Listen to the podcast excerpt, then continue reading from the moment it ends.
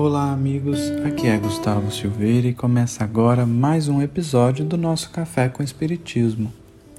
O Livro dos Espíritos é uma obra composta de quatro livros ou quatro partes, se assim quiser dizer.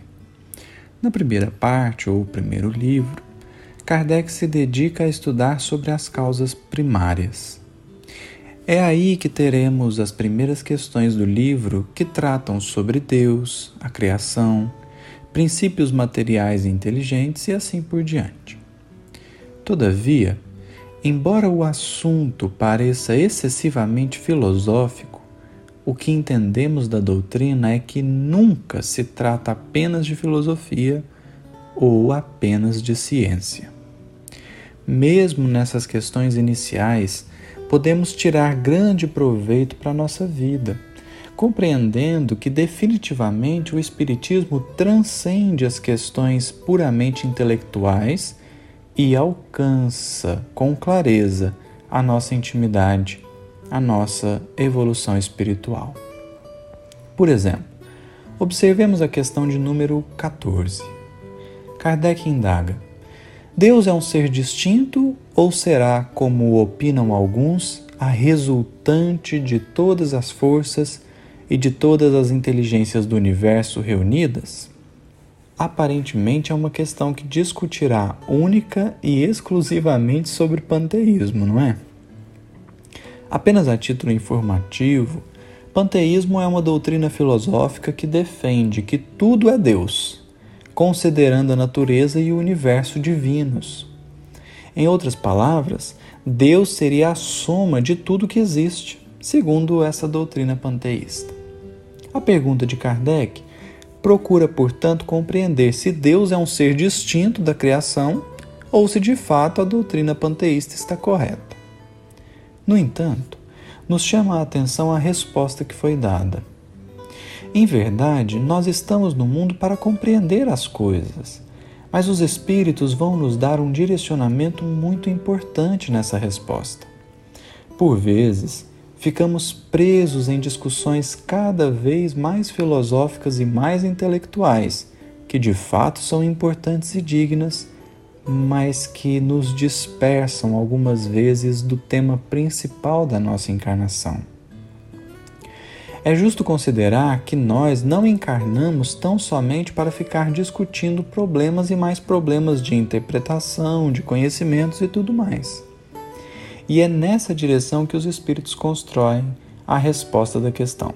Eles dizem assim: se fosse assim, ou seja, se pensássemos que Deus é a soma de tudo que existe, continuam os espíritos, Deus não existiria, porquanto seria efeito e não causa ele não pode ser ao mesmo tempo uma e outra coisa.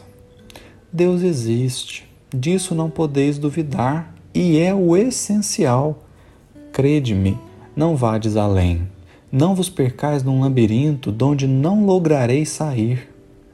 Isso não vos tornaria melhores, antes um pouco mais orgulhosos, pois que acreditaríeis saber, quando na realidade nada saberíeis. Deixai, conseguintemente, de lado todos esses sistemas.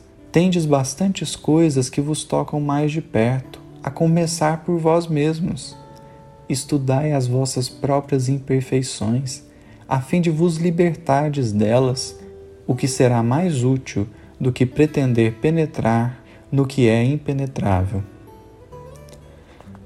Perceba que discutir sobre a natureza íntima de Deus é algo extremamente válido e importante.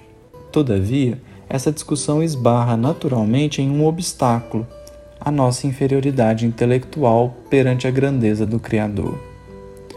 No nosso atual estágio evolutivo, com as revelações que já nos foram dadas, nós passaremos grande quantidade de horas discutindo sem chegar a lugar algum e isso representará enorme perda de tempo, visto que poderíamos aproveitá-lo para aprofundar em conhecer o que verdadeiramente importa no momento, conhecermos a nós mesmos. E assim é sobre Deus e inúmeros outros assuntos. Enquanto poderíamos nos satisfazer com aquilo que já temos em mãos, assumindo a nossa incapacidade momentânea, nós persistimos na discussão E em alguns casos, poderemos perceber inclusive que essas discussões puramente intelectuais mais não são do que fugas do nosso psiquismo perante aquilo que precisa de fato fazer. É como não querer organizar a casa porque ela está demasiadamente desorganizada. Todavia, esse é o principal trabalho de nossa existência: reorganizar a nossa intimidade. É preciso focar no que realmente interessa enquanto estamos na Terra percebendo que existem coisas que só conseguiremos aprofundar no mundo espiritual. O Espiritismo não nos foi dado para ampliarmos discussões, mas justamente para findá-las, convergindo para o ideal do bem e do amor ao próximo. Como os Espíritos mesmo disseram, discutiremos e acreditaremos saber, quando na verdade nada saberíamos de fato. Estudemos hoje sempre mas não percamos o objetivo de nos melhorarmos em termos de sentimento e vivência. É isso que está sendo pedido de nós no momento. Um grande abraço a todos e até o próximo episódio do Café com Espiritismo.